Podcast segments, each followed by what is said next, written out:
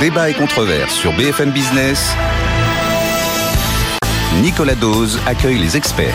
Avec Patrick Bertrand, directeur général opération Dolnest, family office de Jean-Michel Aulas, Landré Lezocro Pietri, fondateur du fonds à capital et président de Jedi, l'agence européenne d'innovation de rupture, Leonidas Kalogeropoulos, PDG de médiation et arguments, vice-président d'éthique et qui a fondé les entrepreneurs pour la République. Énormément de euh, réactions euh, ah, c'est dire que Nicolas Dose qui cite Jean Covici, je peux mourir en paix. bon, très bien.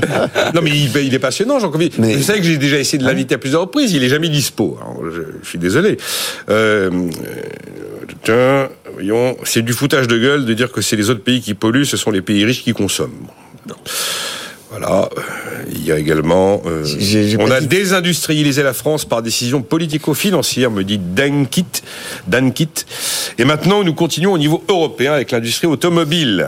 Et puis, il y a également cet auditeur qui s'appelle SMNT, qui me dit, Monsieur Kalogeropoulos, ok, la Chine et l'Inde sont les principaux émetteurs, mais si on doit attendre qu'ils bougent avant d'avancer, il ne va pas se passer grand-chose, et en attendant, les problèmes climatiques s'amplifient. C'était un peu la, façon dont Jean-Marc Daniel lisait l'histoire dans notre débat de ce matin à 7h10 sur l'histoire. Mais, mais, il ne s'agit pas d'arrêter d'avancer, il s'agit de savoir si oui ou non ça va avoir un impact sur l'évolution du climat. Et je pense que en termes de masse de pollution créée, eh bien, il faut s'attaquer aux grandes masses, et je suis désolé de le dire, euh, les grandes masses, euh, les polluants sont pas ici. Ça ne veut pas dire qu'il faille arrêter simplement que de là à mettre des coups près euh, sur notre euh, industrie automobile, il y a peut-être euh, une marge à respecter plein de réactions. Je vais essayer de les lire pour vous en donner quelques-unes. 15% d'inflation dans l'alimentaire. Voilà, ça, ça devient un vrai sujet. Je me souviens d'un déjeuner avec, assez récent avec Bruno Le Maire qui disait qu'en fait, pour lui, le vrai sujet, c'était l'inflation alimentaire. Beaucoup plus que l'opposition à la réforme des retraites, beaucoup plus que beaucoup d'autres sujets. L'alimentaire, c'était le vrai sujet. Il reçoit aujourd'hui les distributeurs après les, les négociations qui ont pris fin le 28 février.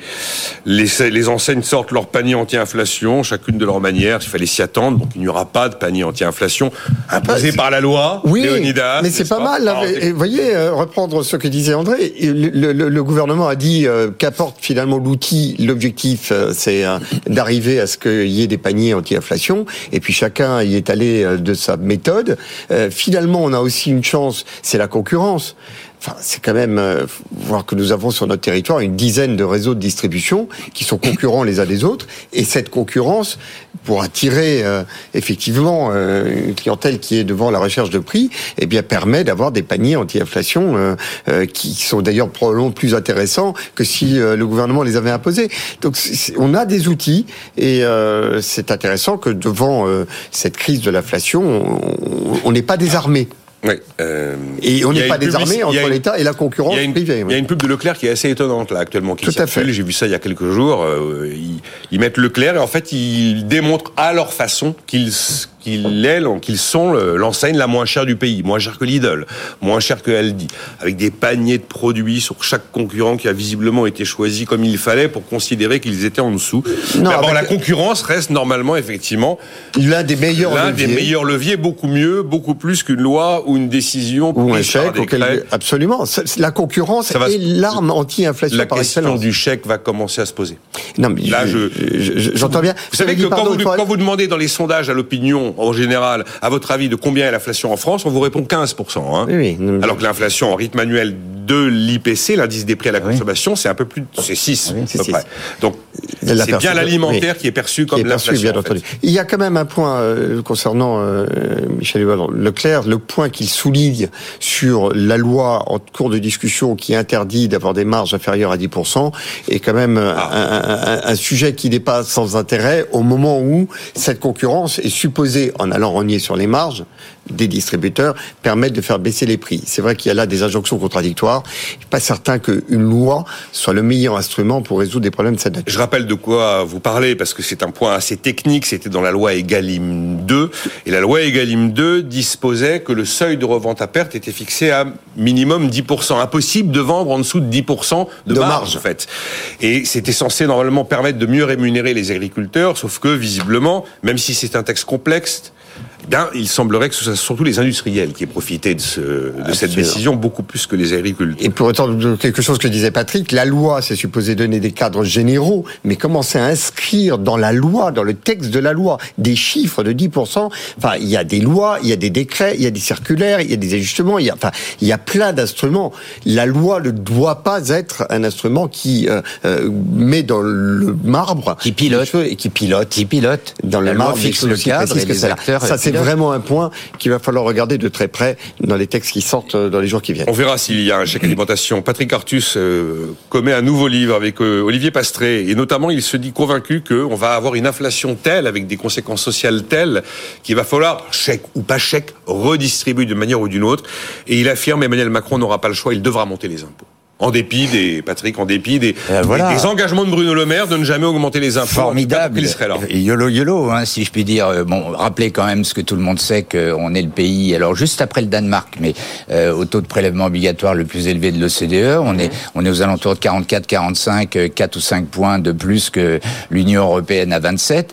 Et j'étais très frappé euh, de voir euh, euh, dans un article euh, euh, chez un de vos confrères, donc euh, vous avez parlé à un certain nombre d'économistes, notamment Pisani-Ferry, donc qui, qui évoquait justement ce sujet. On ne, on ne coupera pas à faire euh, sauter le tabou de la baisse des impôts ou du maintien des impôts. Il faudra les augmenter. Et force est de constater, je lis euh, SIC, hein, euh, force est de constater que toutes les actions pour la réduction des dépenses publiques sont revenues avec des filets à peu près vides. Donc, comme on n'y arrive pas, on augmente les impôts. C'est juste incroyable. Le, le sujet, c'est un fait qu'on n'y arrive pas. Mais pourquoi Aujourd'hui, il faut se poser vraiment la on- question. Il faut se poser la question. Il n'y a pas aujourd'hui d'études sérieuses de de mission du Parlement, de d'où que cela vienne et dans un pays centralisé, on peut se poser la question parce que l'avantage c'est que normalement ça devrait être beaucoup plus facile d'analyser avec un benchmark l'efficience des dépenses publiques, c'est-à-dire sur une base 100 de dépenses publiques, euh, comment je me compare à l'Allemagne, comment je comp- euh, ça serait On a si des chiffres. ça serait On a oui, chiffres. eh bien eh bien la Dans réponse certains secteurs, ils. Sont terrifiants, mais on a Je- la réponse, je l'ai trouvée, et pardon de me répéter parce que je crois que je l'ai déjà dit sur ce plateau, au moment du Covid, on a parlé des dépenses de santé en comparaison en Europe, ça serait si les gens mouraient plus dans d'autres pays qu'en France, etc. Et au miracle ou au mystère, on découvre que sur 100, il y a 10% de non-soignants, c'est-à-dire de gens qui sont dans les administrations par rapport à l'Allemagne qui a un budget euh, santé versus PIB à peu près équivalent. Donc posons-nous la question en même temps, je veux dire qu'on se pose la question de, de la taxation de certains super profits ou temporairement euh, des hauts revenus, oui, mais dire ah non non mais comme ça n'a servi à rien, on n'y est pas arrivé, eh ben maintenant euh, bah, la seule solution c'est d'augmenter les impôts, c'est juste incroyable, C'est- c'est vrai que incroyable c'est ce et tellement, et tellement français. C'est vrai qu'on n'a pas cessé de le faire. Et encore une fois, si on dépensait énormément et qu'on était beaucoup plus heureux hein, et beaucoup plus efficient et performant, pourquoi pas? Mais malheureusement, euh, c'est l'inverse. Mais euh, pour ce qui est d'augmenter les impôts, il me semble quand même que euh, nous avons des rentrées fiscales qui dépassent euh, les prévisions. Il y a peut-être là, avant de- d'augmenter les impôts, euh, une manne euh, possible pour apporter des réponses ponctuelles à la situation ponctuelle euh, d'une inflation euh, qui pourrait devenir insupportable. Bon, euh, on verra ce qui va ressortir des, dis- des discussions avec Bruno. A priori, c'est juste une, pression politique sur les acteurs de la distribution, de la grande distribution. Parce que le même ministre avait quand même annoncé qu'il n'y aurait pas euh, de Mars rouge, souvenez-vous. Mais il faut quand même, peut, on, enfin, on est en droit de redouter à, à l'issue de ces négociations qu'il y ait de sacrées hausses de prix encore à venir au mois de mars, avril et peut-être même mois de mai euh, dans l'alimentation. Nicolas, il y a un point qui est important là-dessus, c'est que Bertrand. justement cette démarche euh, qu'a évoqué Léonidas, démarche des, des groupes Carrefour, Intermarché, qui mettent en place ce panier, ne vient pas peser euh, sur les revenus, notamment des agriculteurs. Et, et je crois que ça, c'est un point qui est tout à fait essentiel. Euh, à l'État d'aider les boulangers, les agriculteurs, etc., parce qu'il y a augmentation de leur prix de revient, etc. Mais en tout cas, c'est la grande distribution qui fait son effort par rapport aux producteurs. Et je crois que ça, ça doit être souligné. Mais ça faisait partie des objectifs du texte qui est en discussion au Parlement. Il y a beaucoup de choses dans ce texte et c'est vrai encore une fois que la loi est parfois l'instrument qui n'est pas euh, le mieux adapté. Euh, Vouloir réussir à apporter des mesures qui aident les agriculteurs, qui aident les petits producteurs, mais qui ne viennent pas euh, donner, euh, j'allais dire, une marge excessive à des grands groupes qui par ailleurs se portent bien, c'est comment dirais-je de la de de de, de la c'est du tuning fine. C'est du tuning que seuls les acteurs économiques peuvent difficile mettre de faire par l'instrument par le haut. Jean écrit on n'a pas eu besoin d'interdire le minitel pour développer Internet, que l'État s'assure qu'il y a assez de bornes de recharge et c'est tout, écrit-il. Euh, Chat GPT est un perroquet approximatif. Bon, si c'était un propos de comptoir, ça n'aurait pas retenu mon attention, André Lezecourt-Pietri. Mais, mais c'est signé Jean-Noël Barrot. Tu connaissais peut-être pas Jean-Noël Barrot parce qu'il y a quand même beaucoup de ministres que personne ne connaît dans cette moisson 2022-2023. Euh, il est le ministre délégué du numérique. Et il nous dit Chat GPT est un perroquet administratif, approximatif. Sous-entendu, c'est un non-événement. Et là, je me suis dit, tiens, vous parliez des gens qui sont très loin des réalités ou très loin de connaître le, le fond des sujets et pourtant qui parlent de... Ça vous inspire quoi? Je, je, vais vous surprendre, mais euh, je pense que la phrase a été prise totalement hors contexte. Ce qu'il dit juste avant, parce que j'ai ah. essayé de regarder, ah. Euh, ah. ce qu'il dit juste avant, c'est que ChatGPT est un parfait démonstrateur de ce que peut faire aujourd'hui euh, l'intelligence artificielle. Et à ce stade, ce n'est en fait qu'un outil qui répète ce qu'il a emmagasiné. Mais deux choses quand même. Un, il a emmagasiné aujourd'hui la quasi-totalité des connaissances mondiales. On parle de 175 milliards de points de données. Alors c'est totalement euh, abstrait pour pour nous tous, euh, mais c'est quand même beaucoup. C'est-à-dire aujourd'hui, il a une connaissance encyclopédique. Et euh, c'est déjà quelque chose de bien d'avoir une connaissance encyclopédique. Et il ne sait que répéter. C'est-à-dire, en gros, il n'a pas encore la créativité humaine. Mais ça, on, le sait. Euh, par contre, il dit bien, il faut que ça soit mis dans toutes les écoles pour montrer ce que c'est faire l'IA. Et, et, donc, euh, moi, je viens un tout petit peu en défense de, de Jean-Noël Barrot. Par contre, celui que je n'entends pas du tout, c'est le ministre de l'Éducation nationale. Euh, j'ai deux enfants, un de 4 ans, un de 9 ans. Il faudrait ne pas attendre la rentrée 2023-2024, mais très très très rapidement mettre l'école qui aujourd'hui va connaître une, un bouleversement complet parce que la manière de faire les, les devoirs à l'ancienne, euh, les les, euh, les exposés, etc. va être complètement bouleversée puisqu'on va pouvoir avoir accès à tout et ce fameux chat GPT peut vous rédiger de manière comme si c'était un humain qui avait rédigé un texte. Alors parfois c'est imparfait, mais c'est quand même souvent redoutablement euh, redoutablement puissant. Donc ça change complètement. Ça doit mettre beaucoup plus en avant l'effort sur la créativité sur le travail de groupe, enfin toutes les choses d'ailleurs qui sont importantes dans le monde du 21e siècle. Aujourd'hui, les connaissances elles-mêmes, elles évoluent tellement vite, même dans la science, qu'elles sont pas très utiles à connaître euh, au tenté. Euh, il faut apprendre à apprendre plutôt qu'apprendre du par cœur. Ce qui est quand même encore beaucoup une partie de notre éducation. Quand vous dites ça va révolutionner euh, l'éducation, moi si je suis enseignant, je suis surtout terrifié à l'idée que finalement c'est une machine qui va faire le travail intellectuel que je demande à la matière grise de mon élève. J'ai deux parents enseignants, je veux pas défendre les enseignants, mais je pense que la plupart des enseignants c'est d'abord des gens qui ont euh, le, la curiosité. Et aujourd'hui, ce qui définit euh, l'humain, c'est cette capacité de se dépasser, la curiosité, la créativité. Et la plupart des enseignants sont comme ça. Là, vous m'expliquez que finalement les enseignants... C'est sûr que si on, si, si on, on se dit que l'IA va les remplacer, c'est perdu, mais c'est pas du tout ça. J'ai pas dit que l'IA allait remplacer les enseignants, j'ai dit que l'IA allait remplacer le travail personnel d'un élève à la maison. Moi, j'ai certain. J'ai écoutez, j'ai fait une, je vous raconte une anecdote, et elle est, elle est, elle est ancienne presque par rapport à l'ère d'Internet. Un jour, une école de journalisme me demande de donner des cours d'économie internationale. Elle est à côté de la gare de l'Est. J'accepte, j'y vais, j'y vais après les antennes euh, le vendredi euh, pendant deux mois et demi et j'avais fait des cours et puis je dois faire faire un devoir à l'ensemble de la classe, des, des deux classes. Et par binôme, ils font des devoirs. Je demande un article, une interview et un encadré sur un sujet précis. Et chaque fois que c'était bien écrit, sans faute, avec un raisonnement, je trouvais l'intégralité sur Google. Je tapais moi-même une phrase sur Google et je trouvais l'origine du truc. Dès que c'était un peu charabia, sans beaucoup de sens, euh, maladroit, c'était fait maison. J'ai systématiquement mis, zéro, enfin l'équivalent de E, à tous ceux qui étaient complètement pompés sur, sur Internet. Et je vous parle de ça, c'est il y a plus de dix ans.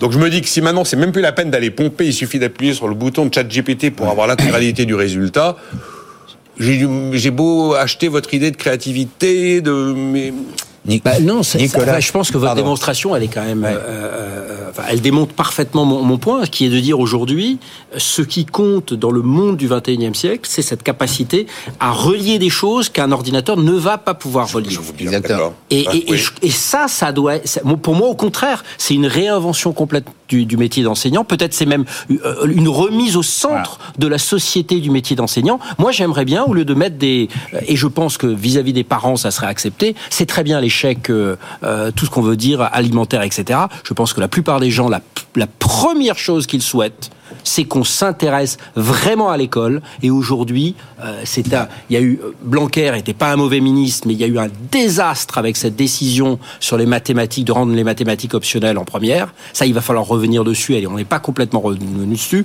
L'actuel impétrant, euh, le ministre Papendiaï, on ne le voit pas il est où? C'est le cœur de notre stratégie. Ça devrait être la seule grande cause du quinquennat. Euh, vous avez l'air d'être d'accord. Non, non, très, très, rapidement. Moi, j'ai peut-être une lecture un peu, un peu, un peu old school, mais euh, non, non. Alors, anecdote pour anecdote. Bon, il y a 20 ans. Chacun va raconter. Non, non, non, non, non, non. mais si, mais il, y a, il y a 20 ans, c'est pour voir l'évolution et que finalement, c'est une évolution de plus. Il y a une vingtaine d'années, euh, dans les examens, on n'avait pas droit aux calculettes. Maintenant, on a droit aux calculettes. Il y a une dizaine d'années, je rencontre un professeur à Sciences Po, professeur géopolitique et euh, qui commençait par des sujets de géographie de base, le PIB du pays, etc. Et quand il s'est aperçu que ses étudiants euh, pouvaient trouver le montant du, du PIB ou euh, la production agricole de tel tel pays, il s'est aperçu que c'était plus son job et qu'au contraire, il fallait qu'il explique quels étaient les enjeux, d'où ça venait, etc. ChatGPT, c'est l'étape supplémentaire. Donc, comme on ne peut pas résister à une technologie, eh bien, que, fait-on pour trouver les moyens de, s'y adapter L'autre élément quand même que je voudrais évoquer et qui va rejoindre, euh, j'ai lu euh, votre tribune André il n'y a pas très longtemps, c'est ce qui est intéressant aussi, c'est que tiens, une technologie développée par une entreprise qui s'appelle OpenAI et qui potentiellement met en péril le modèle de business de Google. Hum. Ce qui montre bien que l'évolution, les révolutions technologiques ou les évolutions successives technologiques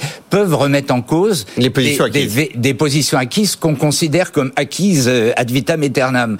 Donc c'est très intéressant. Voilà, il y a deux, il y a deux thèmes pour moi. Il y a, il y a, encore euh, possibilité de. Et Dieu sait pourtant qu'on générer que la place de Google est imprenable. Exactement, de générer de nouvelles technologies et de l'autre côté, eh bien de passer à un stade supérieur de d'éducation. Et d'ailleurs, c'était intéressant parce qu'au lancement de ChatGPT je crois qu'il y a eu un petit scandale à Lyon, puisque la moitié des élèves euh, avaient sorti un devoir euh, à partir de ChatGPT. Comme c'est tout la même chose, c'est évidemment repérable. Donc naturellement, on va demander aux élèves. Hein. Pardon Mais il semblerait que sur une même question, on puisse avoir des réponses qui ne sont pas forcément des, des, et puis, photographies. Et hein. puis c'est imparfait. Euh, tout le monde connaît l'anecdote de tiens, est-ce que tu peux me sortir des photos de des saumons qui remontent les rivières, etc. Et le ChatGPT sort les saumons qu'on achète au supermarché parce qu'il n'avait pas encore balayer ce qu'il fallait, etc. C'est imparfait. Mais bon, c'est néanmoins une révolution. Dire, euh, on va s'y opposer, c'est juste, euh, bah, repartons euh, dans la hutte avec les lumières. Non, le point, pour faire le point avec le, point précédent sur l'impact des politiques publiques, il est incroyable que personne ne se pose la question que 250 milliards d'euros de dépenses de R&D après, en 35 ans, l'Europe ait loupé ça alors que c'est l'Europe qui aurait dû inventer ça, puisque comme le disait Léonidas, ça fait quand même 15 ans qu'on nous bassine que euh, il faut trouver une, alternative à Google. Le plan Villani, et Dieu sait que Cédric est un ami, et je pense que lui, il a fait euh, beaucoup d'efforts, on n'en parle plus. Parle plus. Le fameux plan IA, où sont passés les 3 milliards C'est vrai. Je veux savoir. Alors, ils, sont chez Bruno, ils sont chez Bruno Bonnel maintenant. Vous me rappelez le plan IA, c'est vrai, le plan IA. On nous avait promis des merveilles et on a les meilleurs chez nous. Il y a énormément de Français. D'ailleurs, probablement euh, beaucoup de Français qui sont chez, derrière euh, C'est très intéressant. L'autre danger aussi, c'est que comme c'est une bibliothèque, pardon. Non, non, Comme c'est une bibliothèque, euh, c'est du machine learning, c'est que ça va, c'est une sorte d'énorme bibliographie. Le, le, point quand même essentiel, c'est que ça va reproduire encore pendant longtemps les biais. Bien sûr. Euh, les biais de toute nature, euh, euh hommes-femmes, enfin tout, tout ce que l'on connaît en termes de biais. Ça, ça c'est un vrai grand danger. Mais c'est votre cheval de bataille, André Lezocoup-Pietri. L'Europe et la France désespérément à la traîne du reste du monde sur les technologies et visiblement à chaque fois mais avec ce message d'espoir qu'a répété Patrick, effectivement que je répétais dans ma tribune, c'est que ChatGPT montre, montre bien que aucune position technologique n'est acquise, à condition de se projeter dans le coup d'après.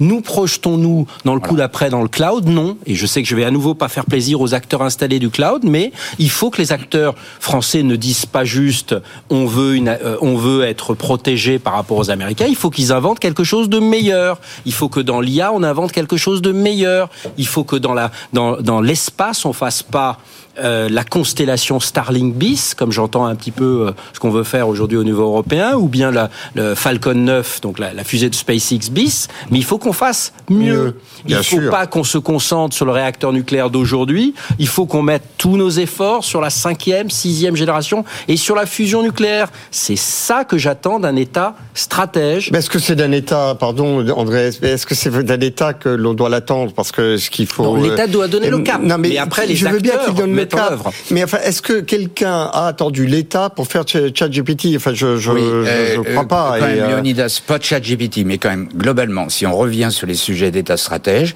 l'État stratège qui donne les impulsions et qui la plupart du temps fournit le, le cash pour euh, euh, tout le monde sait comment est née la Silicon Valley, comment, comment est né Internet, etc.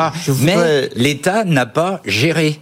Mais, mais, il a, il a défini des grandes orientations. Non, mais, il a, mais, il a mis en place des budgets. C'est que font les grands acteurs euh, euh, privés aujourd'hui Que font les grandes fondations que font les grands philanthropes qui ont accumulé des fortunes Et tant mieux pour ça, moi je célèbre les entrepreneurs. Réinvestit-il comme les fondateurs de Google, de Microsoft, massivement dans l'innovation de rupture. Ça, je ne le vois pas venir. Hum. Je ne vois pas venir ça de Marseille, euh, du 8e arrondissement, du 16e arrondissement, suivez mon regard. Hum. C'est ça qu'on doit aussi demander des acteurs qui ont mieux réussi que les autres. Eh bien, ils ont une responsabilité supplémentaire.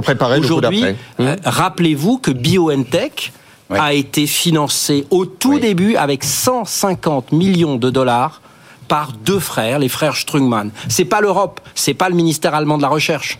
Alors l'Europe est arrivée en 2020, six mois après le début de la pandémie, pour mettre, euh, je crois, 100 euh, millions d'euros de, de, de, prêts. Euh, donc très bien, l'Europe est arrivée à la, à la, à la, à, à la, avec, avec, la, victoire. Donc il faut que ces fondations, il faut que ces entrepreneurs se mobilisent. Aujourd'hui, on en voit quelques-uns, qu'on crée des stations F et autres, mais il en faut beaucoup plus. De ce point de vue-là, je, je, voudrais vraiment insister. Il faut vraiment mettre une pierre dans notre jardin parce que je trouve que les acteurs privés sont de ce point de vue-là euh, euh très, très timorés, hmm. et notamment tout, tout notre écosystème financier, parce que c'est en grande partie une question de savoir pourquoi est-ce qu'on n'arrive pas à trouver des financements euh, pour accompagner des projets de cette nature. Et je voudrais juste refaire l'histoire d'une grande réussite française, mais euh, je la regrette un peu. C'est la BPI la BPI remplit une fonction magistralement, et vraiment, je voudrais euh, tirer un coup de chapeau sur ce que fait Nicolas Dufour, qui est extraordinaire, vraiment remarquable, parce que c'est euh, la création d'un écosystème, une dynamique, des synergies. Enfin, il y a vraiment une vision euh, derrière ce que Nicolas Dufour a, a, fait de la BPI. Mais pourquoi est-ce qu'on a fait la BPI Parce qu'il y a eu, à un moment donné, à la tête des banques françaises, et ça me revient à l'esprit d'entendre le souvenir de ce que disait à la tête de la Société Générale, Monsieur Bouton, qui disait devant un parterre d'entrepreneurs, c'était chez Ethic, euh, de PME, euh, qui lui demandait pourquoi est-ce qu'on peut pas se financer et financer notre développement avec vos banques. il disait pourquoi voulez-vous que je risque l'argent de mes épargnants euh, en vous prêtant de l'argent aux PME françaises alors que je gagne tellement d'argent en le plaçant sur les marchés financiers? Et c'est cette comment dirais-je, ce refus des acteurs installés bancaires de jouer leur rôle de financeurs de l'économie qui fait qu'on a été obligé euh, d'avoir un acteur public qui a été la Banque publique d'investissement, qui a été créée euh, sous euh, François Hollande et qui a désormais un actif, une histoire extraordinaire derrière elle et qui est d'ailleurs une banque profitable. 10 ans. 10 ans. et qui est une banque profitable. Ce qui montre bien que le fait de, de prendre des risques pour un banquier est quelque chose de profitable. Et elle pas le spécifique à la France. Hein. Non, mais elle le fait. Le sujet de, de, de l'orientation et du il y a là, bancaire sur le risque. Eh ben, il y a là quand même un rôle social d'acteurs privés majeur. Je sais que toutes les banques ne sont pas à mettre sur le même niveau à ce sujet, mais elles devraient pouvoir donner l'impulsion. Ce qui me terrifie, c'est que je suis complètement d'accord avec ce que dit André Lecoupe-Pietri, et je, je, crains que malheureusement, si on se revoit dans 10 ans, on fasse le même constat que sur l'efficacité de la dépense publique. Ah bah oui. On, non, on ça, fait des années qu'on ça fait des années qu'on le dit, mais on ne sait pas le faire. Il faut pas attendre on l'a pas fait, on n'a pas su le faire. Sur l'efficacité de la dépense publique, je Mais c'est pareil, sur les montants Mais notre responsabilité, c'est de ne pas attendre l'État. Nous ne pouvons ben. pas attendre l'État. Nous ne pouvons pas passer notre vie à espérer des politiques différentes, à espérer des prises de décisions politiques différentes et à être là en bas en train de se dire ça viendra d'en haut. Ou bien ça vient de nous et ça viendra, ou bien on n'est pas capable de le faire et ça sera notre faute. Il y a quand même des sujets sur la technologie, sur la transition écologique où on aura besoin de la puissance publique. Mais très on bien. aura besoin. Alors pardonnez-moi, c'est mon métier. Vous savez combien Samsung investit tous les ans 13 milliards de dollars? Nicolas, Samsung. Pardonnez-moi, je vous le dis vraiment en conscience, que les acteurs privés fassent 80% du job et demandent à l'État les 20% qui restent et on sera satisfait. Tant que nous voudrons le contraire, faire nous 20% du job et attendre de l'État 80%, on sera perdant. Ça, je suis certain de ça. Eh bien, écoutez, prenons-en la mesure et faisons notre part du boulot. Je ne vois pas tellement de domaines dans lesquels, quand on a fait l'essentiel du boulot, l'État ne vient pas donner le petit plus. Ça correspond à nos convictions. Vraiment, on ne peut pas passer de notre temps à se lamenter et à se lamenter d'un État qui ne ferait pas suffisamment, alors que la phrase d'après, on dit qu'il en fait trop. Vous gardez espoir, André, ou pas? Oui, moi je garde espoir parce qu'à nouveau, euh, je veux dire, la fusion nucléaire montre bien qu'on va changer la donne euh, sur, sur l'énergie d'ici 20 à 30 ans, mais de manière tota-, radicale. ChatGPT montre qu'avec euh, un, alors c'est un milliard qui était promis, ils en ont dépensé moins que ça pour développer ce qui aujourd'hui menace le cœur de métier de Google, tous ces domaines. Et on a, les, on a encore une capacité de développer des chercheurs dans la biologie synthétique, etc. Mais il y a trois conditions.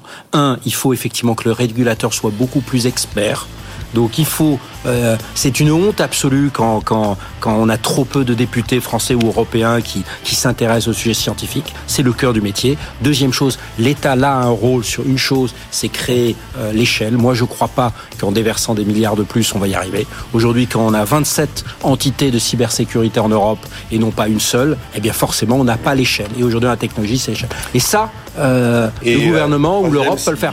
Et la troisième chose, c'est de d'anticiper, c'est-à-dire d'avoir cette capacité toujours de promettre. Moi, je pense que ce, ce qu'on a vécu là dans les dernières semaines, c'est la fin du. Euh, il faut euh, il faut protéger les Français. Il faut leur donner une vision d'avenir. Il faut leur donner la lumière au fond du euh, au fond du tunnel. C'est pas avec uniquement ce qu'on voit aujourd'hui sur la retraite ou sur l'alimentaire qu'on va y arriver.